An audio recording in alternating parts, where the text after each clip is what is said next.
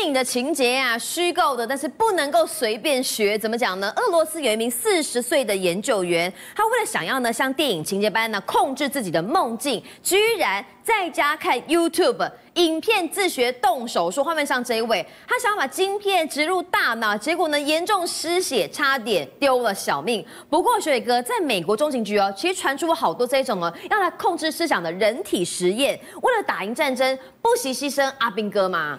其实啊，刚才讲到说这个俄罗斯啊，果然是战斗民族啊！你想想，这个男的啊，叫做拉杜加，他是一个什么，在研究那个人类思想的，跟一些什么那个还魂的一些议题的那个一个专家，就对这种议题很有兴趣。他就一直想说，哎，我要怎么样控制人的梦境？哈，我在现实生活中达不到的，像很多瘫痪的人呐，对对，他可能很多事情不能做啊，那我在梦中可不可以达到？哦，他就开始想说，哎，他就用一个那个晶片，有没有把所有的情境、什么东西都融入在里面，说再把晶片移入在脑袋里面，可以这样吗？哎，可是问题是，他没有任何的外科、神经外科的那个资格，你知道吗？他怎么弄？你知道吗？他竟然在 YouTube 上面看那个影片自学，就看人家哦，人家那个什么开脑手术，对，开脑手术怎么做，对不对？他就开始哦，找了五只羊，开始在他身上练习啊，把那个晶片移到他脑袋里面哈，哎，他觉得说，哎，可以啦。他怎么知道羊有控制梦境啊？哪有？所以他真的异想天开啊！跟你讲，脑的很复杂性，你知道要晶片放在哪里嘛？对不对？而且那个脑神经的刺激的话，你把唔知道按它的出力嘛，对不对？好，所以他异想天开之后，他去五金行买了一些钻头，有没有？他竟然把自己的头盖骨哈部分把它推平、推开这样。啊，推开之后，他就开始哦，用回纹针把它翻开的那个皮肤夹起来，这样开始要植入晶片。可是叶丽琴开始动没掉啊，你知道吗？他经历了三十分钟哦，哇，金价比赛啊，而且那个血一直流，他也没办法止血，你知道吗？最后哈。植入晶片不成，还被人家送到医院，幸好小命是救回来了哈。不过我说跟你讲，真的不要异想天开了哈。好了，那可是说到底有没有人可以帮一个人洗脑，把他控制住他的意识呢？有呢。对，我们电影中常看到，比如说那种间谍片，就希望可以吸收对方，然后洗脑你变成我的人。最有名的就是麦特戴蒙演的那个《神鬼认证》，有没有？还里面还有个绊脚石计划，有没有？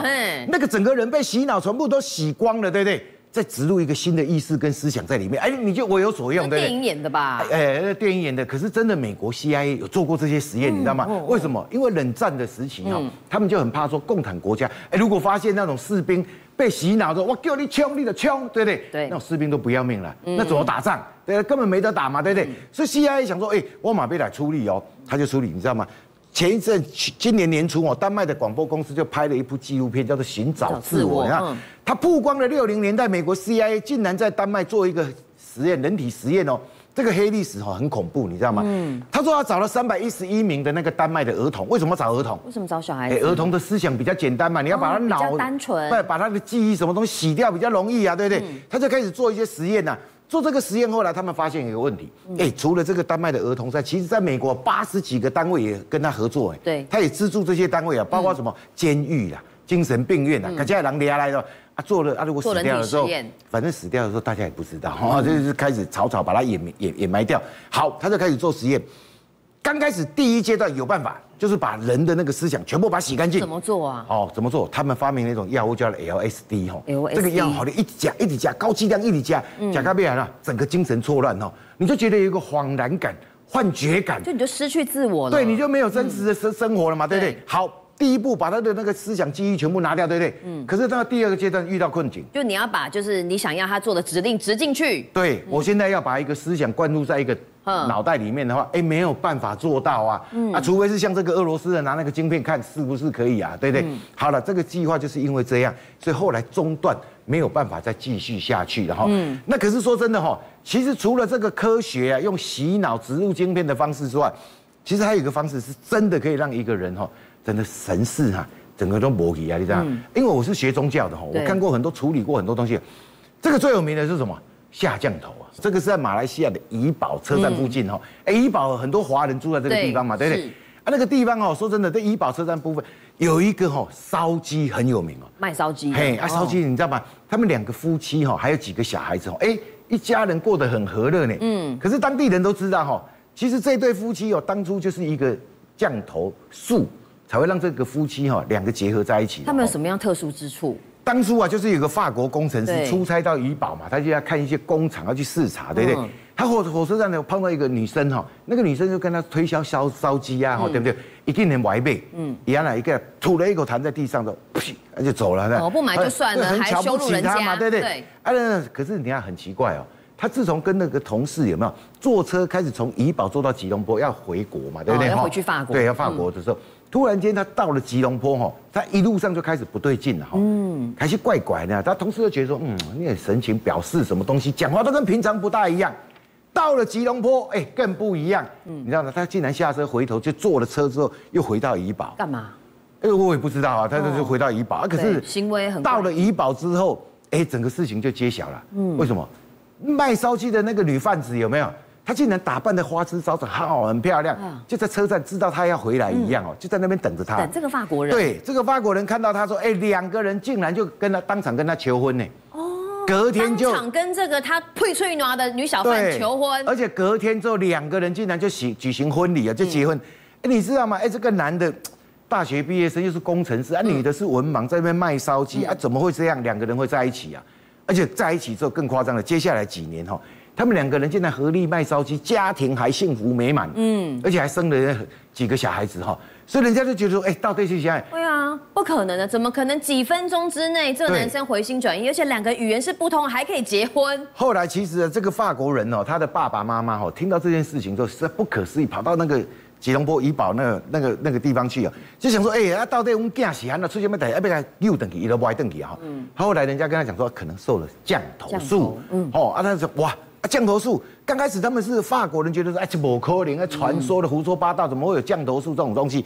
可是他找了很多的降头师之后，每个人都跟他说，你儿子确实中了降头。那怎么解？啊，怎么解？没有人要帮他解。为什么？哦，因为其实说真的，你要拆散人家也不愿意，而且这两个人说真的，哎，感情生活也很好嘛，而且男女都很恩爱啊，啊看起来不像是被强迫的啊。后来一问呢，再仔细一问才知道说，原来这个女贩子，你不要以为她在卖烧鸡哦，因把起高功的大法师哎，专门是降头师哎。他爸爸法力更加深厚。对，这个女儿哦，从小就跟着她爸爸哈，就就就就学着学一些降头术，对不对？小伙子不是呸了一口痰嘛？对不对？在地上。对。那个痰最后听说啊。是被这个女的哈，连痰跟泥巴全部挖起来回去施法。哦，他把那个口水挖起来去下降头。对，所以你的口水吐在那边之后，反而被她成为施法的工具。哇，又不能随便吐口水呢。好了，那这个事情就就是因为这样，哎，反正现在两个人也过得很好嘛，对不对哈？嗯、那可是我说实在啊，像降头这种黑巫术哈，你今天如果许愿了哈，你命中没有，你硬是强求来的话哈，会有报应。你一定要做一些什么一些回馈，你知道吗？哎，这个最有名的哈，大家都知道这个叫做梁洛施，对不对？啊、李泽楷啊，二零零八年认识了这个这个梁洛施之后，对不对？二零零九年哈，两个人就生下了那个大儿子李长治。是，而那个李长治这个名字还是李嘉诚亲自取的，他对这个长孙真的是很看重哦。好，那接下来二零一零年，他又帮他生了一对双胞胎。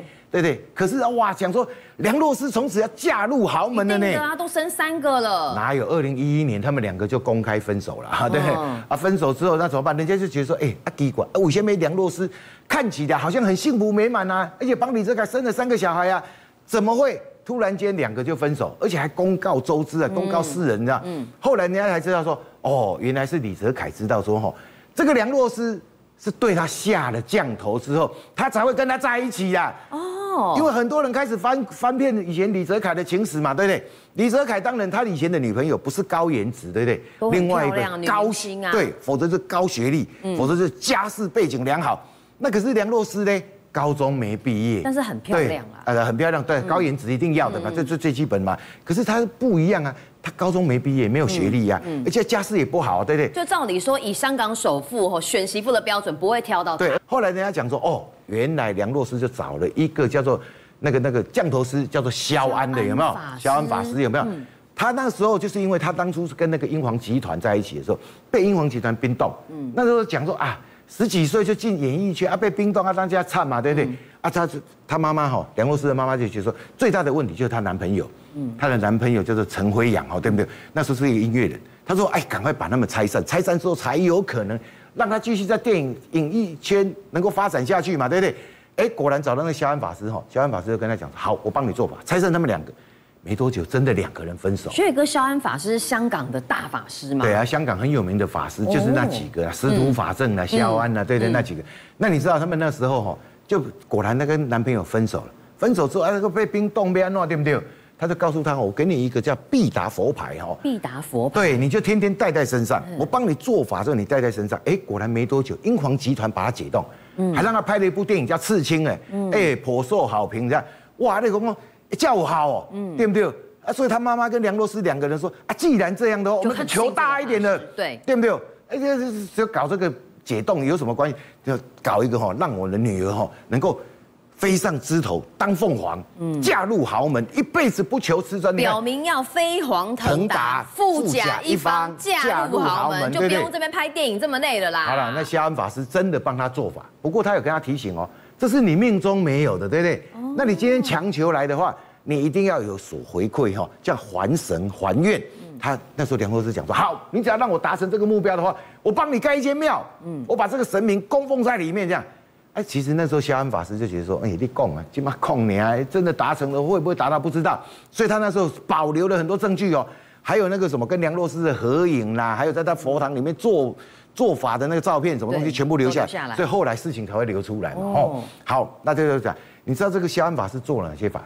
他就在开运油哈，开点在他的额头。嗯，他让他人见人爱，哦，有狼言的地方了。嗯，在他的那个嘴唇上面再点了一个雀油，就是麻雀那个雀雀油，让他讲话很伶俐啊，口齿伶俐这样。那最重要的是什么？他竟然在他舌头上点了一个尸油，你知道吗？尸体的尸。对，你知道。尸油。尸油就加空薄，他制造的过程哦，就是拿人家的那个尸体嘛，成人就是拿下巴这个地方用火烤。烤出来以后，啊，小孩子都烤身体，烤出来以后，底下他做法之后就点他了。他说：“你只要点了这个，下一次跟你第一个接吻的男人一定被你迷得神魂颠倒。”就是李泽楷。对啊，所以那时候拍《神鬼传奇三》的时候，他就认识李泽楷之后，难怪没多久他们两个就在一起，而且连续生了三个小孩。可是你看，最后真的梁洛施真的没有还愿呐，所以这个肖恩法师就把说，政界、商界、演艺界跨界揭秘。重案、悬案、攻击案、拍案惊奇，新闻内幕、独特观点，厘清事实，破解谜团。我是陈明君，我是李佳明，敬请锁定《五七新闻网》，真相不漏网。